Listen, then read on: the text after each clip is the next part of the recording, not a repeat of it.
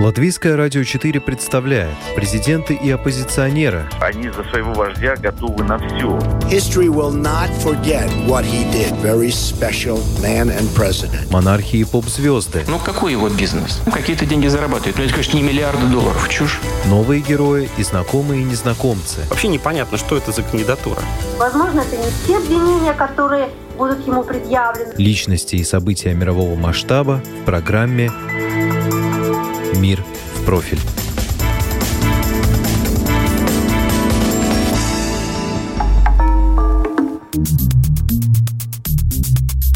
Двадцать лет событиям 11 сентября. Эту дату помнит весь мир, который замирал в ужасе, наблюдая за трагедией в Нью-Йорке.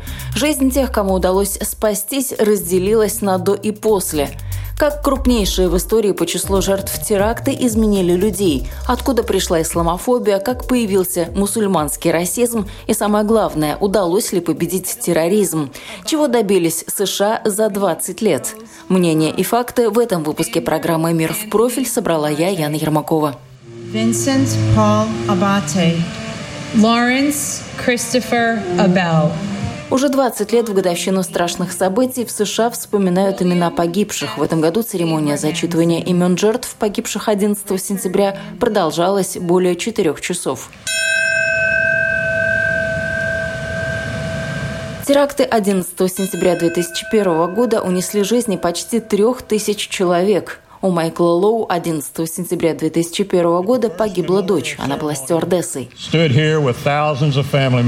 В первую годовщину терактов мы с женой и родственниками погибших стояли на этом самом месте. Тогда это было серо-черное пятно от разрушенных зданий. Сегодня это тихое место памяти, священное хранилище останков наших близких.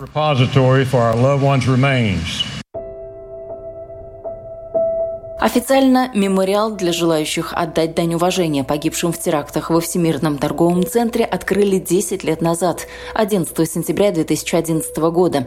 Имя каждого выгравировано бронзой на бассейнах в центре мемориала. Оба бассейна построены на местах, где до взрывов стояли башни-близнецы.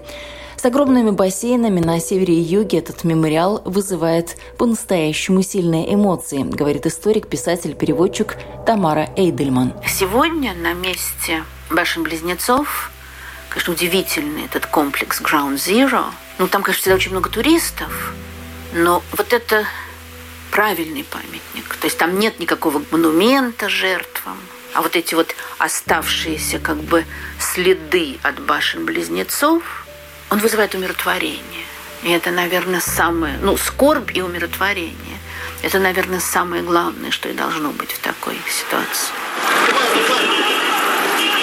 20 лет назад здесь было иначе. Царили хаос, страх и паника. Людей накрыло воздушной волной, а затем огромным облаком пыли. Никто не знал, что делать. Улицы моментально заполнились травмированными и ранеными. Они кричали и бежали прочь от обрушившихся зданий. Многим из тех, кто выжил в терактах, потребовались месяцы и даже годы, прежде чем они нашли в себе силы вернуться на место катастрофы. Программист Игорь один из таких. Когда башню, в которой он работал, протаранил самолет, показалось землетрясение. Но когда за окном пролетела часть облицовки здания, стало понятно, что-то не так, нужно срочно эвакуироваться. Игорю повезло, но многие в тот день просто остались в ловушке. Были закрыты пожарные выходы, дорогу отрезал пожар или дым, кто-то решил переждать внутри здания, а кто-то запаниковал и не знал, что делать. На подоконниках сидели люди, и после того, как они немножко посидели там, они начинали прыгать вниз. Некоторые даже держать за руки. Все вокруг просто рыдали. Одна башня стояла, рядом какой-то полицейский проходил, тоже она, женщина, она плакала. Эм, я ее спросил, где, где вторая башня. Она говорит, ее больше нет. И вот в этот момент, когда я с ней разговаривал и смотрел на, на оставшуюся башню, она начала валиться просто как в кино.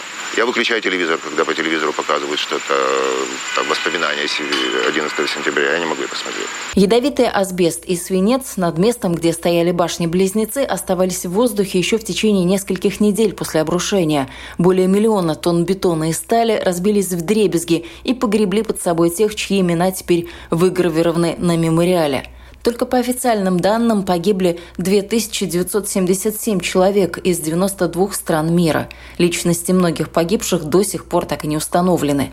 Сложившаяся как карточный домик башни Всемирного торгового центра. И по сей день эта картинка вызывает больше вопросов, чем дает ответов, говорит писатель, публицист и переводчик Дмитрий Пучков. А как это дома-то взяли и сложились? 50 тонн керосина вылилось, а что, они так горят, что расплавились стальные несущие конструкции?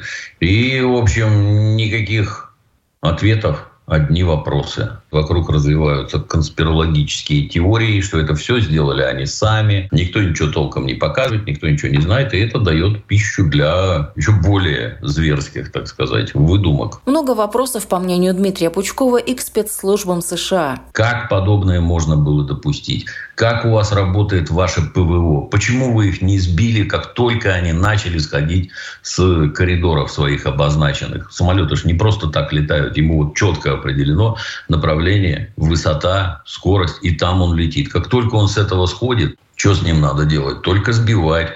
Чего? Самолеты летят в центр города и сшибают небоскребы. В башке не укладывается. Как такое вообще возможно? Рассуждать, как надо было поступить, теперь, спустя 20 лет, проще простого. Легко пойти на радикальный шаг, сбить самолет с пассажирами. Но все это в теории, а на практике в тот день тогдашний президент США Джордж Буш находился в полутора тысячах километров от Белого дома, в городке Сарасота, штат Флорида, на открытом уроке в начальной школе в окружении детей, преподавателей и прессы.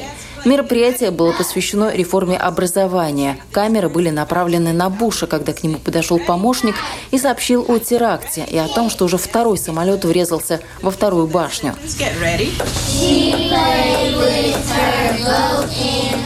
На кадрах видно, с каким отсутствующим и растерянным видом сидит Буш и листает детскую книжку.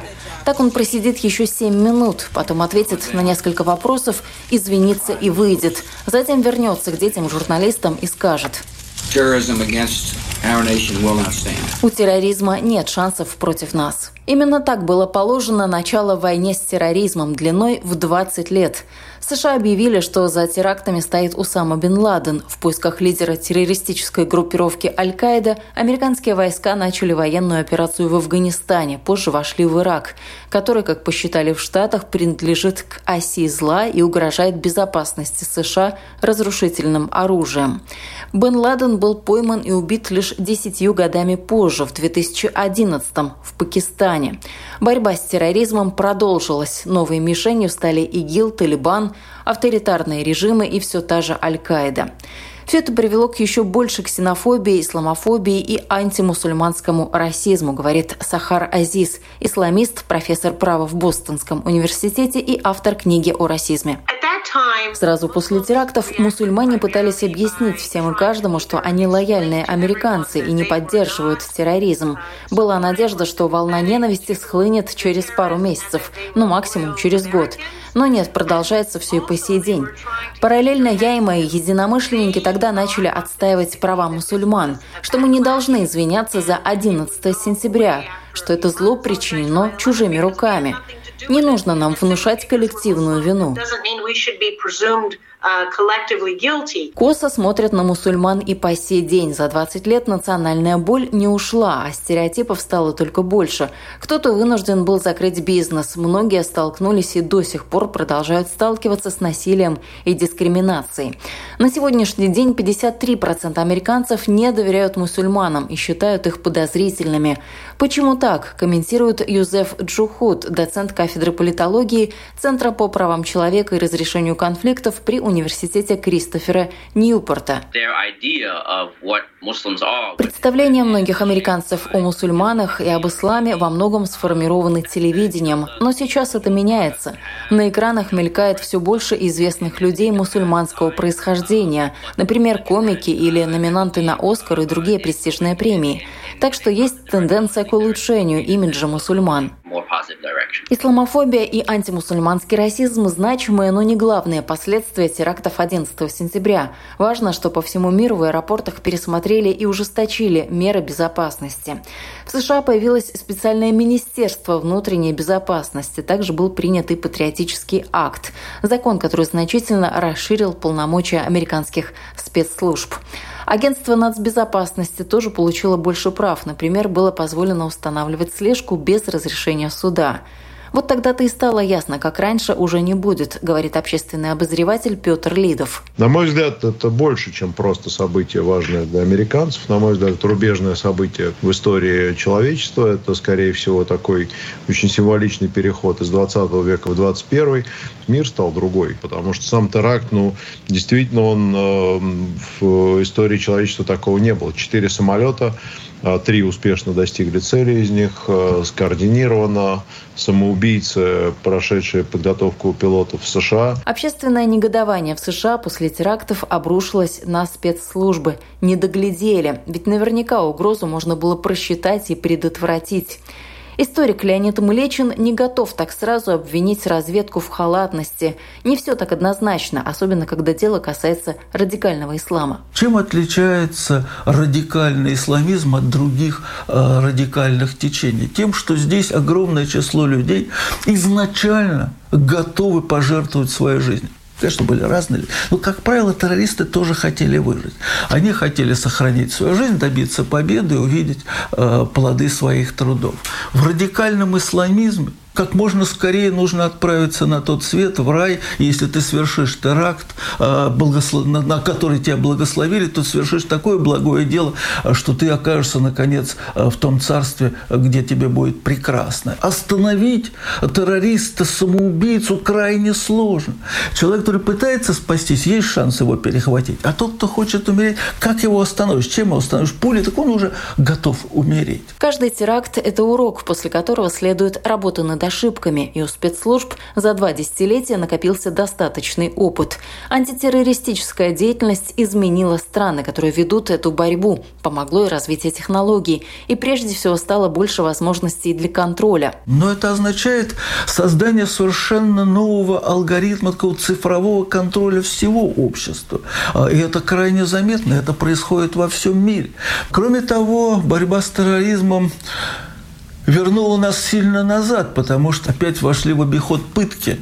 И это широко практиковалось от Гуантанамо до багдадской тюрьмы Аль-Грейб. И одна страна смотрит на другую и говорит, ну, смотри-ка, если эти люди делают, почему же я не имею на это права? И что-то у меня будете обсуждать, если вы сами занимаетесь тем же самым. Это одно из э, таких прискорбных последствий расцвета антитеррористической борьбы. Цель оправдывает средства. Так, в случае США применение пыток к террористам террористам, объясняет политолог Денис Кузьмин. Отношение к внешнему врагу, а в данном случае им назван международный терроризм, здесь есть определенный консенсус и у элиты, и у общества, что э, в конечном итоге церемонии здесь излишни. Борьба с терроризмом, однако, недавно для США приобрела новые оттенки и краски. Вывод войск из Афганистана в американском обществе восприняли неоднозначно.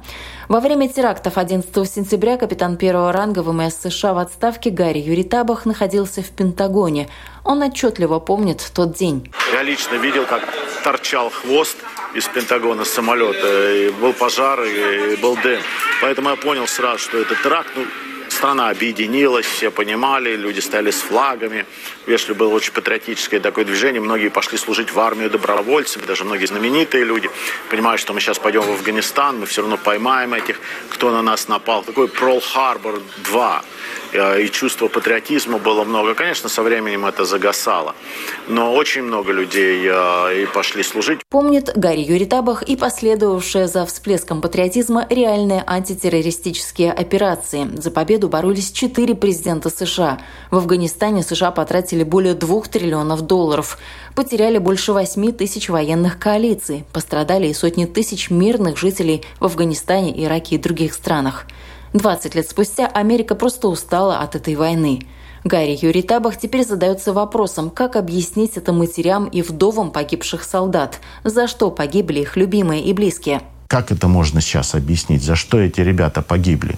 И теперь их дети остались без отцов. 20 лет прошло, а в памятных речах все еще звучат патриотические призывы. Джордж Буш-младший, бывший президент США, сказал на церемонии в Шанксвилле, что сегодняшняя разобщенность заставляет его беспокоиться о будущем Соединенных Штатов. В течение недель и месяцев после терактов 11 сентября я гордился тем, что возглавляю удивительный, стойкий, сплоченный народ. Когда речь идет о единстве Америки в наши дни, то время кажется очень далеким. Так много появилось в нашей политике неприкрытых призывов к гневу, страху и негодованию. Это заставляет нас беспокоиться о нашей стране и нашем совместном будущем. Нынешний президент США Джо Байден посетил в День памятных мероприятий все три объекта атак терроризма. В своем обращении к нации он также подчеркнул важность единства, сказав, что единство осталось величайшей силой Соединенных Штатов.